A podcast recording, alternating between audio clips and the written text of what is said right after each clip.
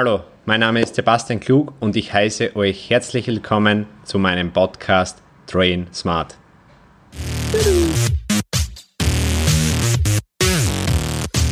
Episode 13 Schlechter Stoffwechsel und der wirkliche Proteinbedarf. Also grüß euch, im heutigen Podcast behandeln wir zwei spannende Themen und zwar zum einen einmal schlechter Stoffwechsel und zum anderen unseren wirklichen Proteinbedarf und wirklich bis zum Schluss dran bleiben. Ich wünsche euch viel Spaß. Springen wir direkt ins Thema und zwar schlechter Stoffwechsel. Also unter dem schlechten Stoffwechsel versteht man eigentlich nichts anderes, als dass man weniger Kalorien verbraucht als zum Beispiel wer anders, der was mehr Kalorien verbraucht. Und woher kommen eigentlich die großen Unterschiede von Person zu Person und aus was setzt sich unser Kalorienverbrauch zusammen? Also unser Kalorienverbrauch setzt sich aus zwei verschiedenen Sachen zusammen und zwar zum einen mal aus dem Grundumsatz und zum zweiten aus dem Leistungsumsatz. Grundumsatz ist nichts anderes als was unser Körper braucht, ohne dass wir uns bewegen. Das heißt, für Herzfrequenz, für Temperatur, für die Organe, also für unser Gehirn und so weiter, benötigt alles Energie und der Grundumsatz ist eigentlich von Person zu Person ziemlich, ziemlich gleich. Studien sind drauf gekommen, dass die Schwankungen zwischen 5 und 8 Prozent liegen. Das ist gar nicht viel. Das heißt, einer der, eine Person, die was männlich ist, gleich schwer wie ich, ähm, ungefähr gleich groß ist, hat so ziemlich den gleichen Grundbedarf. Das hat einfach die Evolution so vorgegeben, weil man einfach jeder Mensch ziemlich gleich ist und wenn es wirklich eine Person mit einem schlechteren Stoffwechsel geben sollte, dann wäre der wahrscheinlich im Laufe der Zeit eh schon ausgestorben, beziehungsweise hätte sie nicht so weiter vermehren können. Ähm, und der zweite Punkt ist der Leistungsumsatz. Leistungsumsatz ist eigentlich alles inbegriffen, was nicht im Grundumsatz beziehungsweise was wir nicht zum Leben brauchen. Und der Leistungsumsatz setzt sich aus drei verschiedene Punkte zusammen. Zum einen einmal den Erd, also den Verbrauch im Training, Exercise Activity Thermogenesis.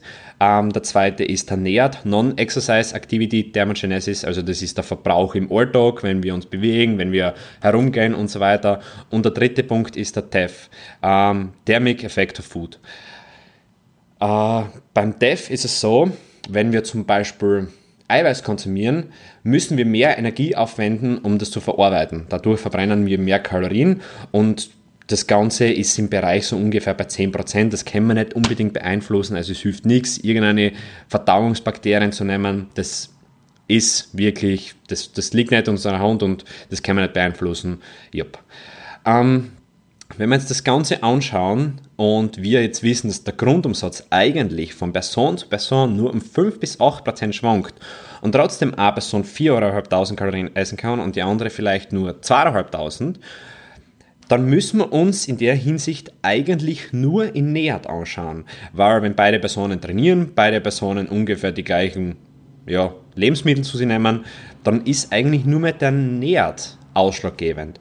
Und zwar gibt es eine Studie, die hat ziemlich, ziemlich spannende Sachen verglichen. Ich habe mir die ausgesucht und die werde euch äh, beziehungsweise verlinken. Ich werde einen Blog dazu schreiben. Und zwar ist in der Studie herausgefunden worden, dass Sitzen im Vergleich zu Liegen 4% mehr Kalorien verbraucht. Und wenn man beispielsweise sitzt und zappelt, das heißt mit seinen Händen und mit seinen Fiers einfach ja, in Bewegung ist, so wie es bei mir die ganze Zeit der Fall ist, dann verbrennt man 54 Kalorien mehr. Das ist richtig, richtig viel. Das heißt, es eineinhalbfache. Natürlich, wenn man den ganzen Tag, das kann man nicht über den ganzen Tag rechnen, weil meistens schläft man, da ist wirklich nur der Grundumsatz ausschlaggebend. Aber wenn man 12 Stunden schläft, und zwölf Stunden sitzt und zappelt, verbrennt man in der Zeit ungefähr das eineinhalbfache für seine ganzen Kalorien. Ähm, dann haben sie noch Stehen im Vergleich zum Liegen 13% mehr. Stehen und Zappeln, wieder extrem, extrem großer Unterschied. 94% mehr. Ähm, dann kommen langsames Gehen, 154% mehr, schnelles Gehen, 202% mehr. Und der letzte Punkt ist Laufen, zum Beispiel Aufwärmen am Ausdauer bzw. im Laufbandel ähm, mit ungefähr 10 km/h sind 292% mehr Kalorienverbrauch. Wenn man sich das Ganze jetzt anschaut und man geht davon aus, dass eine Person ungefähr 1500 Kalorien Grundbedarf hat, wäre das im Liegen ungefähr 1 Kalorien in der Minute und beim Laufen 3,1 Kalorien in der Minute. Wenn man das Ganze jetzt ausrechnet auf zum Beispiel 10 Minuten, hätte man in 10 Minuten in der Hinsicht 31 Kalorien verbrannt beim Laufen. Ähm, noch wichtig ist, also das Zappeln und das, das Unruhigsein, das ist wirklich extrem, extrem ausschlaggebender Punkt bei der Kalorien, bei, beim Kalorienbedarf. Ähm, Zappeln kann am Tag zwischen 100 und 800 Kalorien mehr verbrennen. Und dadurch kommen auch die großen Unterschiede, weil wenn man sich jetzt zwei Personen anschaut, nehmen wir Beispiel Laudi und mir her. Laudi ist wirklich den ganzen Tag ziemlich ruhig, ähm, er ist schon aktiv, aber nicht so zappelig und so unruhig wie ich zum Beispiel. Und dadurch kommt auch der Kalorienunterschied zwischen uns zwar. Er ist eigentlich schwerer, normal müsste er mehr Kalorien verbrauchen als ich, weil er einfach mehr Gewicht bewegen muss den ganzen Tag durch den Gehen und so weiter. Aber das Zappeln ist mein Vorteil in der Hinsicht, beziehungsweise in manchen Hinsichten ein Nachteil, daher ich dadurch schon sehr, sehr viel Kalorien verbrenne. Und deswegen können auch Unterschiede bis zu 2000 Kalorien am Tag ausmachen. Und wenn einer wirklich, wirklich mit den Angaben nicht abnimmt, dann muss was anderes nicht passen. Entweder Schilddrüsenunterfunktion oder irgendeine seltene Krankheit, wo einfach der Kalorienbedarf extrem nach unten geht. Und wie schaut das Ganze eigentlich jetzt im Aufbau bzw. in einer Diät aus? Wenn man seine Kalorien jetzt erhöht in einem Aufbau, kann manchmal Folgendes passieren. Man bewegt sich mehr, weil man einfach mehr Kalorien zu sich nimmt, ähm, steigt einfach dann näher. Also der Non-Exercise Activity Thermogenesis, was nichts anderes ist als die ganzen Sachen, was ich gerade vorher erklärt habe, wie zum Beispiel Zappeln und so weiter. Und wenn wir mehr essen, dann bewegen wir uns vielleicht auch mehr und wir verbrennen dadurch mehr. Das heißt, wir befinden uns nachher vielleicht nicht mehr im Kalorienüberschuss. Und genau das Gegenteil passiert eigentlich in der Diät. In der Diät zum Beispiel bewegt man sich nachher einfach unterbewusst weniger. Unser Körper wird einfach effizienter, er will nicht mehr so viel tun. Und deswegen, wenn es eine Diät macht, bitte versucht euren Kalorienverbrauch so gleich hochzuhalten wie im Aufbau. Sonst habt ihr einfach kein Defizit mehr, beziehungsweise nicht das Defizit, was ihr eigentlich berechnet habt. Ähm, schaut, dass auf eure Schritte kommt, bewegt euch einfach über den Alltag mehr, geht im Training herum, nutzt die Satzpausen und im Optimalfall, ihr tragt eure Schritte im Aufbau und macht das gleiche in einer Diät. Dazu braucht es mittlerweile gar keine Uhr mehr. Es reicht eigentlich eine Handy-App und that's it. Ähm, ja, das war es eigentlich mit dem ersten Thema jetzt sollte eigentlich jedem klar sein, wenn einer sagt, er hat einen schlechten Stoffwechsel, dann bewegt er sich einfach nicht so viel und ist einfach nicht so aktiv, beziehungsweise ist einfach cooler in einer Hinsicht und bewegt sich, beziehungsweise zappelt nicht so viel. Oder ja, wippt nicht mit dem Fuß. Das sind alles richtig, richtig ausschlaggebende Punkte.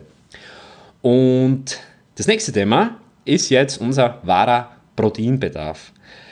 Ähm, es ist so, es gibt sehr, sehr viele Angaben, und zwar von Gesundheits- ähm, Organisationen.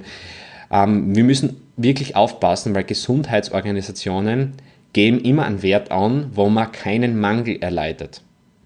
Das heißt, es ist weit weg vom Optimum. Und wir, der was maximal von Muskelmasse aufbauen wollen, müssen immer vom Optimum ausgehen und sollten natürlich den optimalen Proteinbedarf essen, ganz klar. Studien sind draufgekommen, beziehungsweise da sind sie eigentlich ziemlich uneinig. Der ja, Eiweißbedarf liegt am Tag zwischen 1,6 und 3,2 Gramm Eiweiß pro Kilogramm Körpergewicht. Ähm, es ist eine ziemlich große Range, das sind eigentlich das Doppelte. Und wo, wo sollte man es jetzt eigentlich einkategorisieren? Weil das Ganze ist sehr, sehr, sehr, sehr individuell. Und zum einen hat Einfluss auf unseren Proteinbedarf das Alter, die Aktivität und die Qualität, beziehungsweise ob wir uns vielleicht sogar im Kaloriendefizit befinden oder auch nicht. Und zum ersten Mal das Alter, je älter wir werden, umso mehr Eiweiß bzw. Protein brauchen wir. Man kann sich das so vorstellen, bis zum 30. Lebensjahr reicht eigentlich 1,6 bis 2 Gramm und danach kommt jedes weitere Jahr 1,5% dazu. Das heißt, mit 40 Jahren brauchst du vielleicht schon 15% mehr und mit 50 Jahren 30% mehr Protein.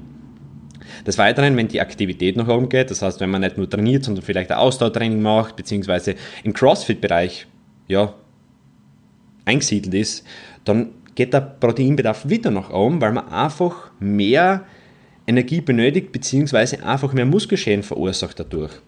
Und das letzte Punkt ist, wenn die Lebensmittelqualität in Bezug des Eiweiß, also wenn man jetzt Eiweiß gewöhnt ist, der was nicht die beste Aminosäurenbilanz haben, ähm, ist, muss man natürlich auch mehr Eiweiß essen. Wenn man das Ganze jetzt berücksichtigt, also mal die ersten drei Punkte ausgenommen, das mit dem Kaloriendefizit, wo wir jetzt nachher eh noch kurz drauf eingehen, und jetzt gehen wir mal davon du bist im Alter, also du bist ungefähr zwischen 18 und 25 Jahren, dann würde der definitiv zwischen 1,6 und 2,2 Gramm Eiweiß pro Kilogramm empfehlen. Wenn du nur Krafttraining machst, beziehungsweise wenn die Lebensmittelqualität einfach relativ ausgewogen ist, du versuchst auf gute Lebensmittel zurückzugreifen ähm, und nicht nur in der Hinsicht vielleicht Gelatine isst oder einfach Eiweiß gewöhnen, wie zum Beispiel Reis und dadurch schon auf der Eiweiß kommst, dann musst du das natürlich noch einmal erhöhen.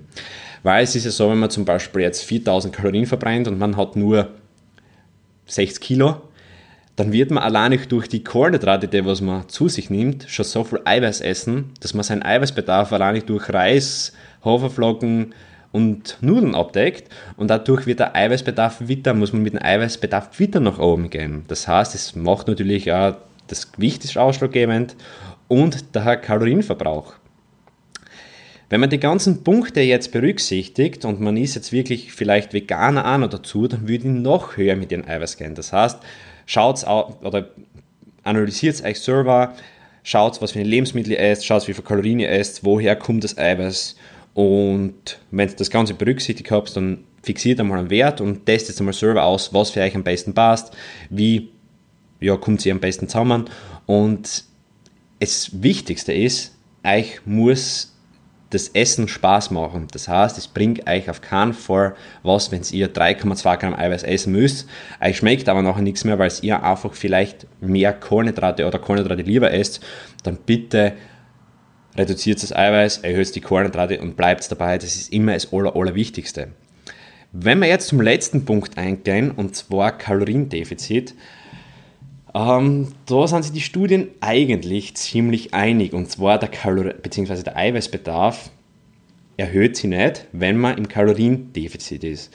Man baut keine Muskulatur mehr auf, beziehungsweise baut viel, viel weniger Muskulatur auf, weil natürlich, wenn man fortgeschritten ist, irgendwann gar keine mehr. Da muss man im Kalorienüberschuss sein, ganz klar. Aber der Vorteil ist von mehr Eiweiß in einer Diät, man ist länger bzw. besser gesättigt, weil Eiweiß einfach die hat den meisten den höchsten Sättigungsfaktor im Vergleich zu Kohlenhydrate und Fett hat. Weil Kohlenhydrate machen uns in der Regel einfach hungriger und Fett hat so viel Kalorien auf 1 Gramm, dass man viel mehr Eiweiß konsumieren könnte und auch dadurch auch schon mehr, mehr essen könnte an Volumen und dadurch auch ja, satter ist, als wenn man das Fett und die Kohlenhydrate in die Höhe schafft. Genau. Ähm, somit ist eigentlich ziemlich alles klar für die zwei Themen.